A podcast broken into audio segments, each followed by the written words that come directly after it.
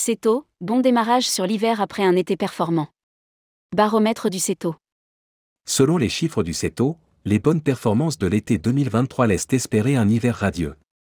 À date, les réservations sont prometteuses pour la saison hiver 2023-2024 en hausse de 40% en trafic et 41% en chiffre d'affaires. Rédigé par Caroline Lelièvre le lundi 2 octobre 2023.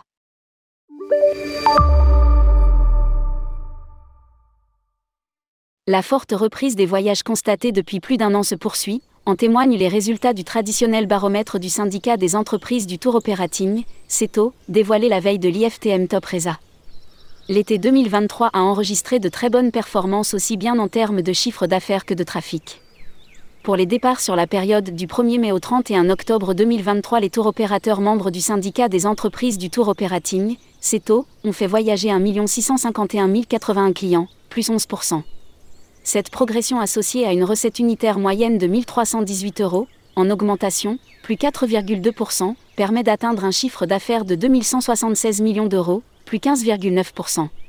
Le chiffre d'affaires global, avec les prestations sèches, atteint 3035 millions d'euros, plus 27,7%. Nous affichons d'excellents résultats par rapport à 2022, qui était une bonne année. Aujourd'hui, nous ne faisons plus référence à 2019. Beaucoup de choses ont changé, les prix, les volumes, les destinations. Précise René-Marc Chicly, président du CETO, à l'occasion d'une conférence de presse organisée ce lundi 2 octobre. Sur le long courrier, l'augmentation de la recette unitaire est de 8%, avec de très fortes augmentations sur le Pacifique et le Japon. Pointe René-Marc Chicly. En cause, la hausse des coûts de l'aérien. Pour rappel, à la sortie du Covid, les compagnies aériennes avaient limité les stocks les prix ont augmenté de 15 à 25% Autre observation, pour la deuxième année consécutive, le mois de juillet, plus 7% dépasse août en termes de trafic et de chiffre d'affaires. Là encore, les prix expliquent certainement cette tendance. Lire aussi, René-Marc Chicly, dans 50 ans, le CETO sera toujours indépendant. La Tunisie passe en tête du classement devant les îles grecques. Le moyen courrier qui représente 82% du trafic de l'été, pour 66% du chiffre d'affaires, au sein des voyages à forfait, voit le bon maintien des grandes destinations de l'Europe du Sud et l'arrivée en tête du top 10 de la Tunisie. Plus 33,6% en trafic et plus 7,1% en chiffre d'affaires. Pour l'Europe du Sud, les îles grecques figurent en deuxième position du classement et la Grèce continentale à la quatrième place. Il y a des limites en termes d'acceptabilité des prix de la part des consommateurs. Aujourd'hui, le consommateur retrouve la possibilité d'avoir d'autres destinations tout aussi plaisantes à moindre coût. Commente René-Marc Chicli. L'Italie continentale monte en puissance, quand le Maroc poursuit sa croissance. L'île Maurice, un redémarrage incroyable. Le trafic sur long courrier augmente de plus 16% et le chiffre d'affaires de plus 25%. Les excellents résultats de l'île Maurice, plus 28,4% en trafic pour plus 27,7% en chiffre d'affaires, se poursuivent. Dès le premier jour où l'île Maurice a décidé de rouvrir, la destination a connu un redémarrage incroyable. Observe le président du syndicat.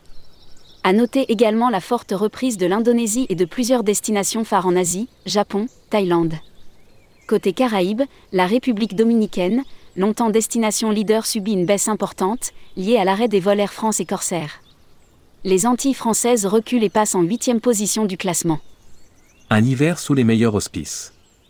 La saison hiver n'en est qu'à ses balbutiements, seul 20% du résultat escompté sur la période a déjà été enregistré par les voyagistes membres du CETO. Toutefois, de premières tendances se dessinent. Globalement, le démarrage est bon, avec un retour en force de l'Asie. Se réjouit René-Marc Chicly, qui annonce une augmentation du trafic de 40% en nombre de clients et de 41% en chiffre d'affaires avec une recette unitaire stable, plus 1,1%.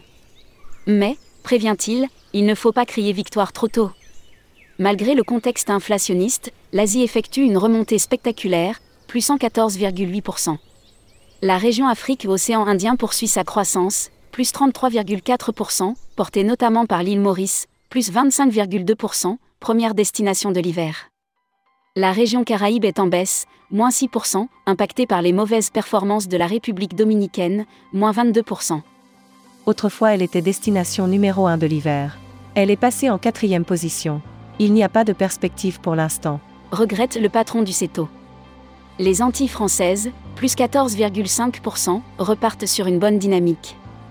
Enfin, au Moyen-Orient, L'Égypte, destination phare, connaît une forte croissance, plus 192,8%. À partir des chiffres additionnés des départs effectués au 31 août 2023 et des réservations prises pour septembre et octobre 2023. Départ du 1er novembre 2023 au 30 avril 2024. Situation des réservations au 31 août 2023. Publié par Caroline Lelièvre.